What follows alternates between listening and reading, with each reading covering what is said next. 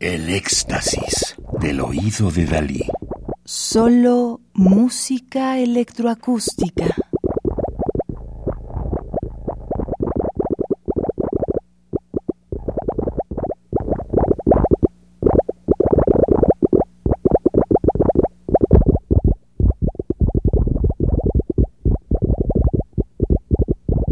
Estamos escuchando Web Work, Trabajo en Red, de 1988, extracto de la música para la coreografía Charts de Merce Cunningham, de David Tudor, quien la interpreta y produce en el Teatro Joyce de Nueva York en marzo de 1988.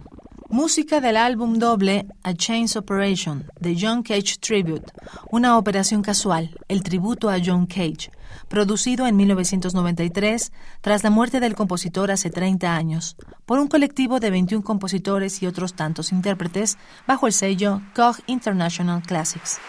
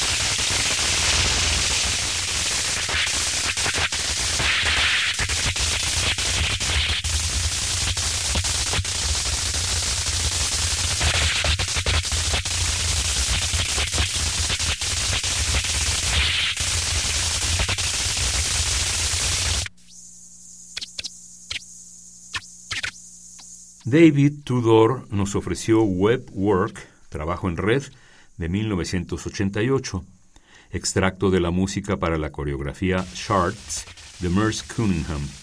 El compositor la interpreta y produce en el Teatro Joyce de Nueva York en marzo de 1988 y fue grabada por David Mester.